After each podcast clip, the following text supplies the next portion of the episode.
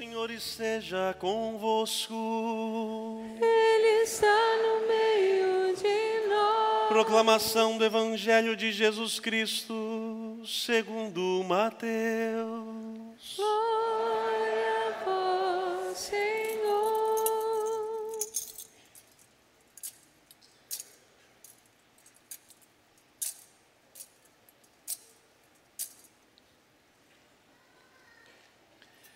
Naquele tempo, vendo Jesus as multidões, subiu ao monte e sentou-se. Os discípulos aproximaram-se e Jesus começou a ensiná-los. Bem-aventurados os pobres em espírito, porque deles é o reino dos céus. Bem-aventurados os aflitos, porque serão consolados. Bem-aventurados os mansos, porque possuirão a terra. Bem-aventurados os que têm fome e sede de justiça, porque serão saciados. Bem-aventurados os misericordiosos, porque alcançarão misericórdia. Bem-aventurados os puros de coração, porque verão a Deus. Bem-aventurados os que promovem a paz, porque serão chamados filhos de Deus. Bem-aventurados os que são perseguidos por causa da justiça, porque deles é o reino dos céus. Bem-aventurados sois vós, quando vos injuriarem e perseguirem, e mentindo disserem todo tipo de mal contra vós, por causa de mim. Alegrai-vos e exultai, porque será grande a vossa recompensa no céu. Palavra da salvação. Que as palavras do Santo Evangelho perdoem os nossos pecados. Meus pesados irmãos, nessa liturgia a igreja traz à tona e celebra e reza com todos os santos que nos precederam. São inúmeros, não somente aqueles que foram canonizados pela igreja e vivem nos nossos altares, mas aqueles inúmeros que nós não sabemos e nunca iremos saber, mas que no cotidiano de suas vidas encontraram o caminho da santidade. Testemunhos simples, pequenos, mas que edificaram no seu tempo, no seu mundo, o reino de Deus. Essas pessoas são bem-aventuradas. E como na liturgia nós não sabemos o nome de todos, celebramos hoje todos os santos, santos e santas, que também nós somos chamados à santidade. O primeiro chamado que nós temos é a vida.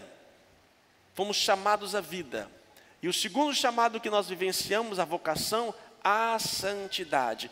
Todo ser humano, de modo especial nós batizados, somos chamados à santidade. Santidade pode parecer algo distante para nós. É muito comum a gente falar assim: ah, pai, eu também não sou santo, eu não sou santo, a carne é fraca. Como se o santo não tivesse suas fraquezas. É verdade que só existe um santo, Jesus Cristo. E por ele, Nossa Senhora. Todos os demais são reflexos do, da santidade divina. Só ele é santo mas através dele nós participamos e somos chamados. Só ele é filho de Deus, mas através dele somos chamados a também sê-lo. Vimos na leitura segunda, né? Que coisa boa sermos chamados filhos de Deus, que presente que Deus nos deu de sermos chamados de filhos de Deus. O filho é só ele, mas nós o somos por ele. O santo é só Ele, mas nós o somos por Ele. O que é a santidade? A palavra santidade, a palavra santo, é o mesmo que separado. Do que? Do pecado. Isaías, já no Antigo Testamento, já proclama: Santo, Santo, Santo. É o que a gente canta toda a missa. Santo, Santo, Santo é o Senhor do universo. Ele é separado. Não é à toa que a missão do Espírito Santo na terra é de trazer, tirar o pecado do mundo. Eis o Cordeiro que tira o pecado do mundo, que nos tira, nos separa e nós tornamos santo. Desejar a santidade é o melhor para nós. Embora na cabeça de mundo imaginário de muitas pessoas, santo é aquela pessoa triste que não viveu nada, que viveu enclausurado em um lugar, que não pôde nada, é meio infeliz, não pode fazer isso, não pode fazer aquilo. Eu, essa, esse imaginário tem que cair por terra. O santo não é à toa que é aquela pessoa que encontrou o caminho eterno, o caminho da felicidade. O santo é a pessoa mais feliz nesta terra. Pode parecer que não, mas o é. E aí nós nos confundimos facilmente com os critérios que nós temos de felicidade. E é interessante, meus irmãos, quanto mais o mundo vai se evoluindo, mais percebemos que as pessoas estão infelizes. Cresce assustadoramente em nosso meio o suicídio ou a tentativa dele no meio dos jovens e adolescentes. Por quê? Porque essas pessoas que hoje têm tanta facilidade na vida, muito facilmente não querem mais viver. Qual o sentido dessas vidas, dessas pessoas? Por que andam tão tristes, amarguradas, vazias? Qual o critério que nós temos de felicidade e de santidade? Quero convencê-los nesse dia, neste momento, a desejar uma vida santa.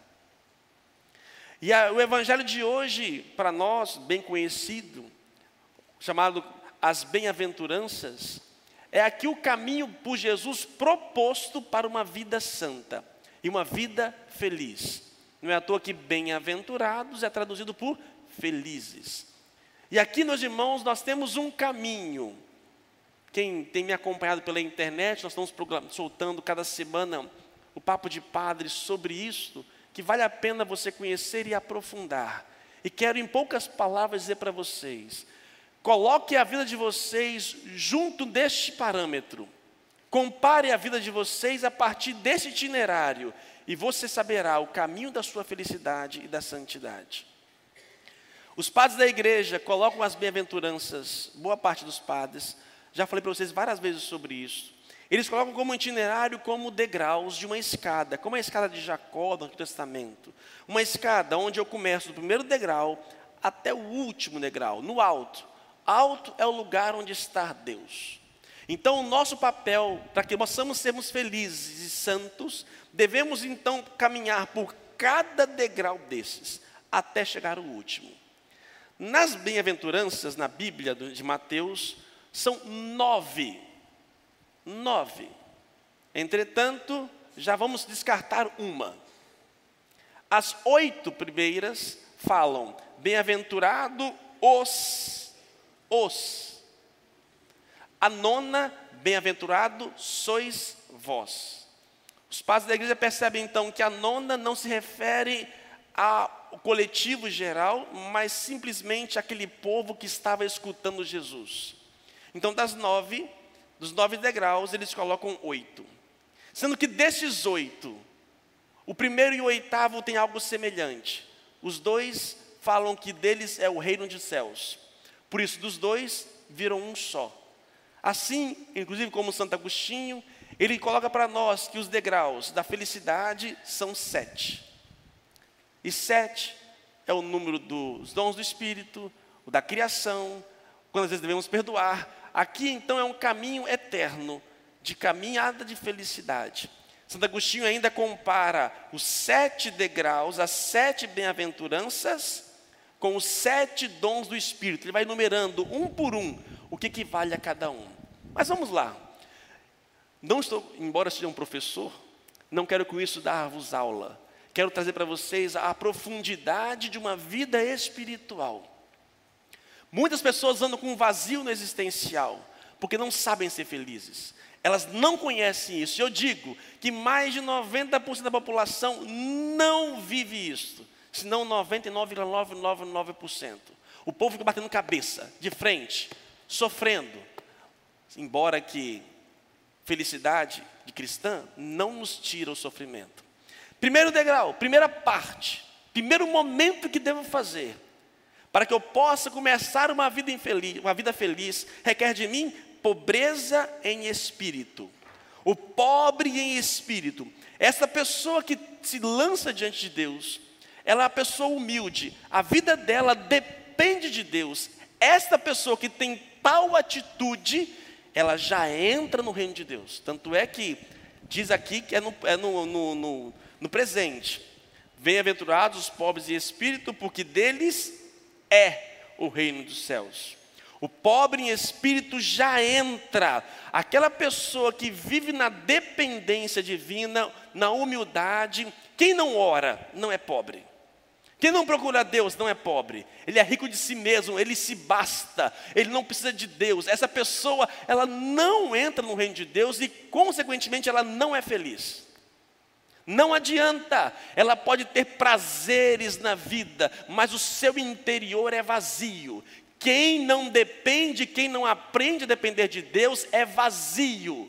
Uma hora e outra esse vazio cresce, e a pobreza em espírito é o primeiro degrau para que eu possa entrar no reino de Deus. E quando eu entro no reino de Deus, aí nós temos a segunda e a terceira que se misturam, depende da tradução da, do original.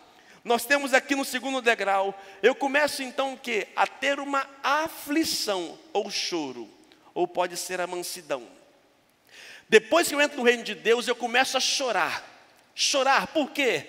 Caramba, olha como eu era. Caramba, olha como eu devo ser. Começa a nascer em mim um choro, eu começo a afligir, afligir por aquilo que eu perdi.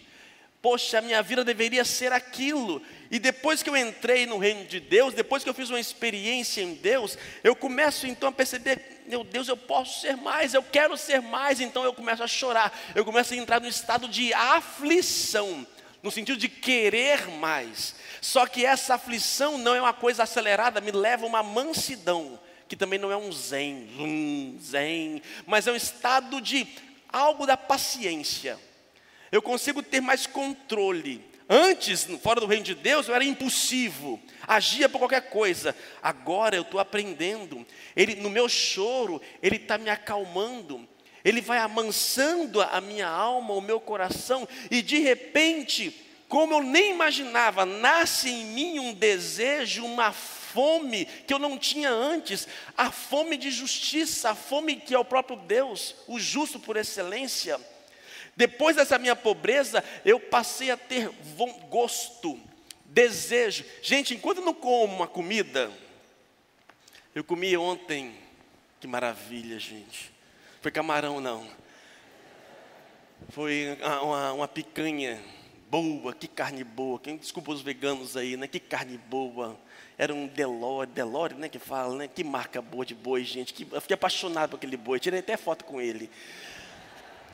Enquanto você não come aquela coisa, ou uma comida que você não conhece, ou você não tem, não tem saudade dela, você não deseja.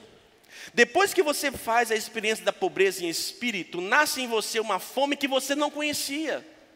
Mas você começa então a desejar não somente uma fome de, de corpo, mas é uma fome existencial. E esta fome vai preenchendo, você deseja, deseja, e você vai se alimentando, alimentando, até o ponto em que você se torna como ela, misericordiosa. Cristo misericordioso. E eu me torno misericordioso. O que é a misericórdia? Senão um, uma dor, uma sensibilidade pela dor alheia eu tiro o olhar de mim e passo a olhar para as pessoas. Quem não entra no reino de Deus, ele muito facilmente só olha para si mesmo. Mas o reino de Deus vai me mostrando cada vez mais que eu não sou o centro, mas o outro e Deus. E eu passo a ter misericórdia para com as pessoas. E essa misericórdia me leva ao quê? A uma pureza de coração, porque eu já não olho mais os pecados das pessoas, eu olho o interno. Eu não olho o externo, eu olho o meu interior e o interior da pessoa. E a pureza do meu coração, ah, que belíssimo. Os puros, quem chega nesse estágio, o puro de coração, verá a Deus. Os puros de coração começam a contemplar uma graça, verão a Deus. E quando ele está puro de coração, ele então automaticamente começa a promover a paz. Ele é uma pessoa pacífica. E ele, por onde passa, ele quer então, ele não divide, ele, pelo contrário, ele une. Ele é uma pessoa de paz. Não é, não é o diabolos que divide, mas é a paz do Cristo que vai então unificando as pessoas. Ele chega no estágio superior, até que por fim ele encontra, depois que ele começa a ser pacífico, ele começa a incomodar. E aí o que acontece? Ele é perseguido. Ele é perseguido. Por isso, na perseguição, volta, porque deles é o reino de Deus. Quando eu começo a ser perseguido, eu volto ao reino de Deus e inicia tudo de novo.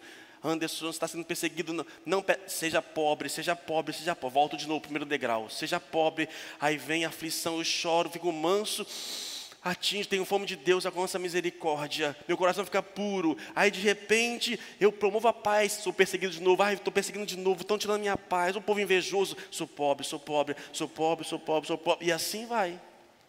Assim vai. Por isso que a primeira e a oitava é a mesma, porque elas ligam uma outra, e a minha vida inteira, até que chega a hora da minha morte, onde eu entrarei definitivamente no reino dos céus. Essa é a felicidade. Simples e profunda. Que pessoas analfabetas e doutoras encontraram. Talvez não tiveram uma explicação como essa, mas encontraram na vida, na prática e ali tornar a sua vida totalmente diferente. Enquanto você colocar como parâmetro a felicidade, as coisas, o ter, o sucesso, você estará sempre infeliz. E por fim, essa felicidade, esse itinerário, é o próprio Cristo. Rico, se tornou pobre, se encarnou. E como pobre, começou a chorar pelos outros, não pelos pecados dele, mas porque ele carregou sobre si os nossos pecados. Ele, como manso e humilde de coração, nos levou o caminho profundo da misericórdia. Ele teve fome e sede. Na cruz diz: Tenho sede, tenho sede, sede do ser humano, não de Deus, do ser humano que ele criou. Mas ele promove a paz, e pela paz ele é perseguido, e ele volta para o reino de Deus. Não foi uma vida feliz nos parâmetros do mundo, mas foi uma vida feliz naquilo que planifica o ser humano. Mude a sua concepção de vida. Olhe e coloque como parâmetro isso daqui, e você entenderá o que é felicidade. Mas tudo, tudo começa pela pobreza. E que não basta somente uma vez, é todo dia, todo dia e toda hora. Eu sou pobre, eu sou pobre, eu sou pobre, eu sou pobre. Não, porque nós muito facilmente não queremos tornar rico de nós mesmos. Queremos tomar a nossa vida, pegar o leme, pegar assim e dirigir. E queremos decidir por nós mesmos. Se estrepa. Mas se tudo que eu faço, no meu leme, no meu, no meu guidão, no meu volante, é Deus que comanda, aí você será pobre. Então sempre eu tenho que me recordar, eu sou pobre, eu sou pobre, pobre, pobre, de maré, maré desci. Eu sou pobre, pobre, pobre, pobre, pobre. E tenho que ser, eu tenho que ser, eu tenho que ser. Eu tenho, porque se não viver essa pobreza, eu vou me tornar rico de mim mesmo. E aí, meus irmãos, a infelicidade entra. Que você deseje essa santidade, deseje essa felicidade, suplique a graça de Deus. Eu quero ser santo. Ser santo, volto a dizer, não é uma coisa estanque, me tira do mundo. Não, você pode ser santo tomando a sua cervejinha, tomando o seu vinho, você pode ser santo vindo para a igreja. Isto não toca, isso não tira a sua santidade. Você está no mundo, mas você não é do mundo. Nós estamos aqui, mas nós não somos daqui. Eu não faço do mundo a minha riqueza. Posso ter, como não posso ter. Se não tiver, não vai faltar nada, porque o que Deus é o que me basta, diz Santa Teresa. Só Deus basta. Já disse São, São próprio São Paulo, Deus é que me basta. E aí quando eu entendo isso, acabou, acabou. Vai ter dificuldade, vai ter sofrimento, vai ter cruz, vai, mas vai, vai, você vai estar num estado de vida espetacular, tremendo, tremendo. Não, não tirou-se a dor dele, mas ele foi feliz. Felicidade não é sorriso, não é uma satisfação simplesmente profissional, é um estado de vida diante de Deus. Que Deus te ajude e que você deseje hoje e sempre ser santo.